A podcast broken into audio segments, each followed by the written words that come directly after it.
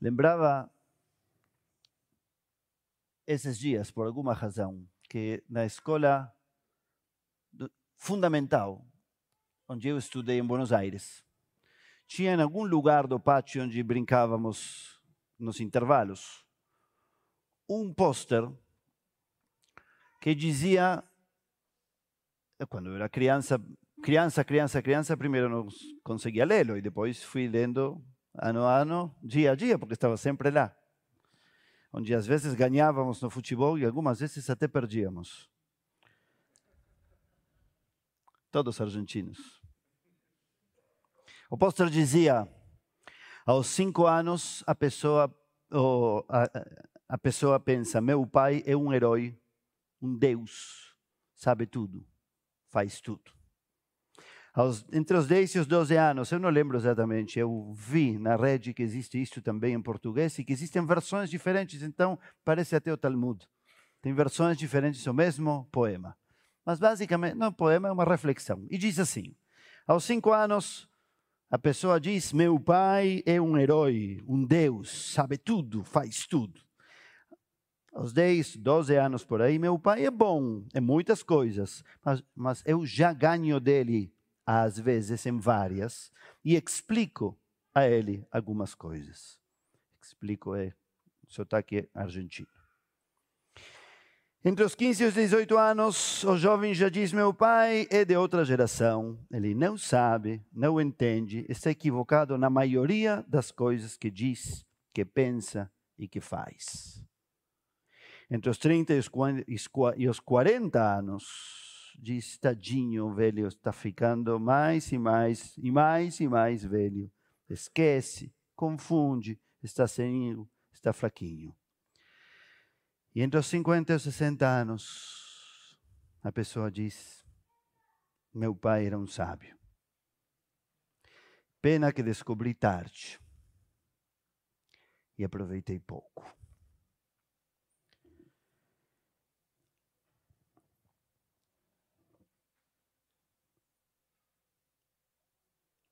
Se nós observarmos com cuidado a primeira e a última linha deste texto, existe uma diferença substancial entre a admiração e a valoração dos cinco anos e dos 50 anos. Os dois admiram e valorizam muito. Mas o dos cinco anos diz: meu pai é um herói, é um Deus. Ele faz tudo muito melhor. Não dizia lá o texto, mas está claro que diz praticamente. Ele faz por mim melhor do que eu. O dos 50, 60 anos diz: Meu pai era um sábio. Pena que descobri tarde e aproveitei pouco. Ou seja, que gostaria ter, de ter o pai para poder consultar. Não necessariamente para que faça no seu lugar. E não diz que é um Deus. Guardemos isto. Existe então uma diferença bem grande. E vale a pena que nós nos perguntemos, especialmente nesse, nessa passagem de ano, como queremos ser? Como deveria ser? Qual é a situação mais saudável?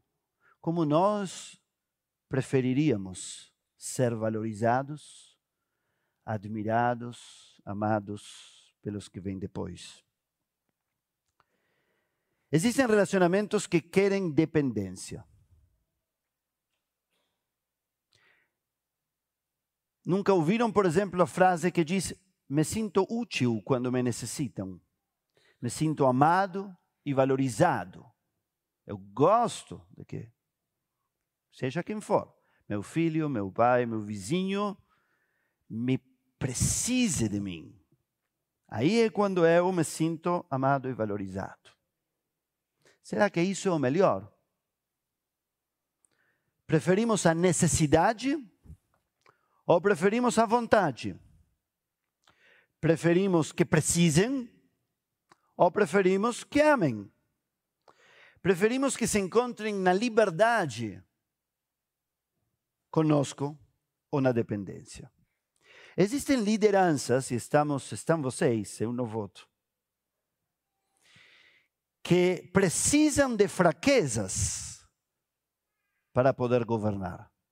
Não somente países, também empresas, também famílias, também filhos e também pais e também cônjuges, que precisam da ignorância do outro, que precisam da vulnerabilidade do outro para poder estar por cima. Essas são as ditaduras na política, na escola, no casamento, na família, na comunidade, na religião. Não conhecem essas lideranças que definem e decidem tudo? Existem linhas no judaísmo que preferem um rabino que não explique absolutamente nada, chega de palavras, diga sim ou não. Proibido ou permitido? Pode ou não pode? O rabino mandou. Está falado. Conhecem? Conhecemos. O guru mandou. Perigoso. Não é muito diferente do ditador mandou. Da professora mandou, do papai mandou, do filho mandou.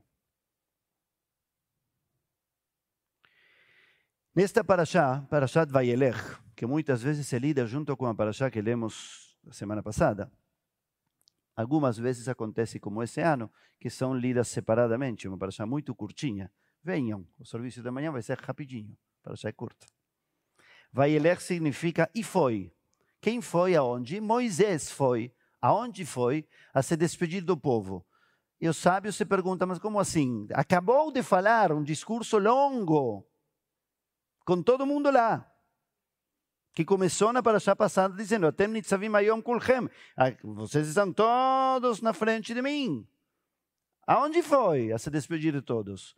Os sábios dizem, foi a tenda de cada um. Se despedir em forma individual. Terminou o discurso. Apagaram os holofotes, fecharam o Facebook. E ele foi à tenda de cada um. Ele sabia onde morava cada um. Ou pelo menos assim gostam nossos sábios de ver um líder. Conhecia cada um, se preocupava por cada um e buscava o que podia deixar e o que podia levar de cada um. Por isso era um líder, não por como se via, muito menos porque queria deixar todo mundo morrendo porque ele se foi. Isso é muito importante.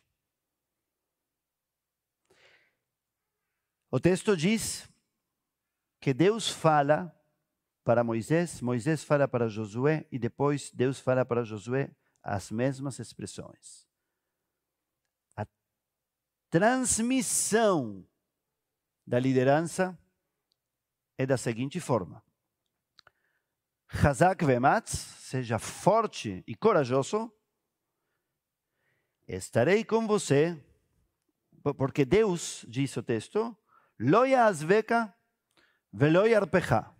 Não vai te abandonar e não vai te soltar. O que significa isso? O que significa isso?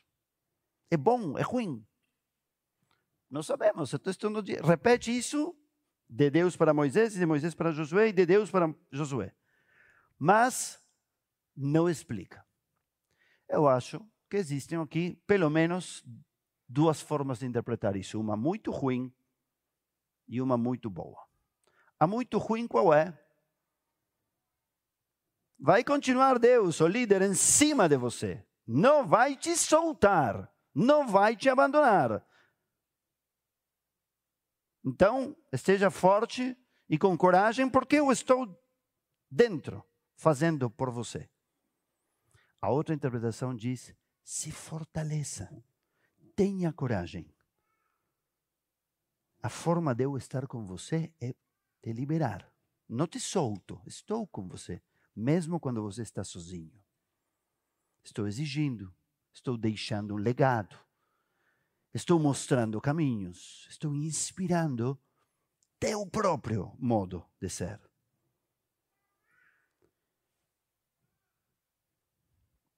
Na prédica de Rosh Hashanah, eu comentava com vocês o que podemos aprender do Zoom. E aqui precisa ser o Zoom. Depois me explicaram que outras plataformas, quando um sai, não tem problema. Mas não, os demais podem continuar. Não existe esse, esse negócio de ser o anfitrião. Mas no Zoom, sim. E se o anfitrião sai, sai, derrubou todo mundo. Saí e todos morreram porque eu era o grande rabino. Então a comunidade acabou. Ou era o grande presidente. Então a empresa, ou o país. E assim por diante. Ou o pai. Como devem ser as saídas? Qual é o modelo? Qual é? Em Israel, hoje em dia a grande discussão é se Bibi ou não Bibi. Alguns dizem que o grave problema que tem Bibi é que não está disposto a deixar herdeiros em nenhum lugar. É um grande líder, indiscutido, brilhante em muitas coisas, podemos concordar ou não, mas não é capaz de deixar ninguém. Quando ele era jovem, falava de todos que eram velhos, que precisava ser ele. Agora que ele é o velho, eu digo, essa aqui, quem é Lapid? De onde saiu? É novo, não sabe nada. Quando ele tinha que concorrer com Benny Begin, dizia, ah, você, é um, é um arqueólogo, um acadêmico, quem é? Agora, que tem que concorrer com Yair Lapid, diz, esse nem título tem, nem passou pela universidade. Eu sou um estudioso. E assim por diante. Mas isso não é só Bibi. Esse é o síndrome de quem não é capaz de deixar as coisas andarem sem eles. Eu aprendi de Marshall Mayer, um grande, grandíssimo, gigante líder. Ele, enquanto ele tinha todo o carisma, ao mesmo tempo construía o seminário rabínico e fazia tudo, absolutamente tudo, para que haja muitos e ele possa ir em paz voltou depois de um tempo e perguntaram para ele se ele não ficou com saudade, se não tivesse ficado um pouco mais na sinagoga. E ele disse: Não, por que não? Porque senão vocês não estariam aqui. Eu estava nessa sinagoga quando ele disse isso para os rabinos jovens que estavam lá.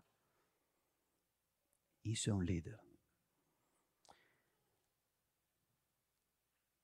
Quando escrevia isso, lembrei de como nasceu nosso curso de Madrihim daqui.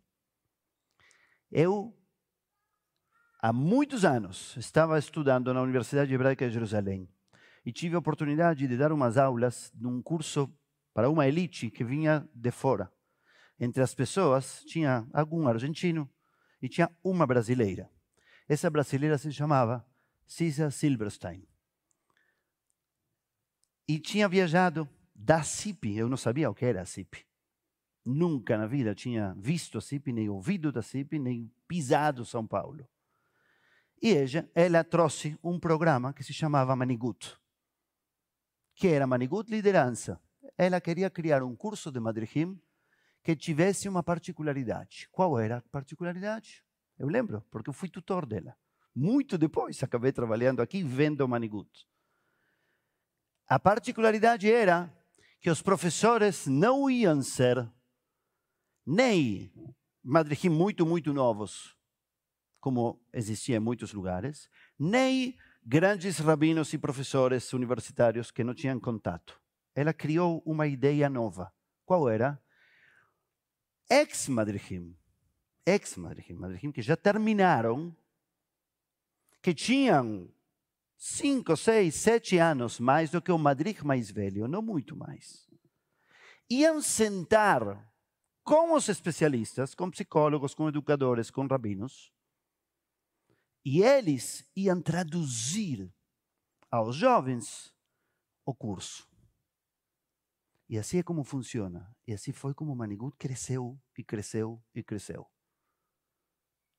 Eu sentei inúmeras vezes com ex-madrihim, expliquei páginas do Talmud, da reza.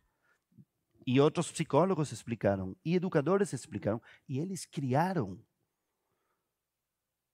o modo de ensinar isso autonomamente. A chave estava em deixar ser, em deixar fazer. não solto e perdido, mas também não fazer por. O projeto no qual a CIP está embarcado no último tempo se chama Academia Judaica. Por quê? Pela mesma razão. Porque queremos aos poucos, todos, estudar de todos, como Moisés foi a tenda para dar e para receber. Porque queremos que todas as pessoas possam aprender umas de outras e não precisar somente dos profissionais que estão aqui e para que os que estão aqui também possam se enriquecer com os que estão lá.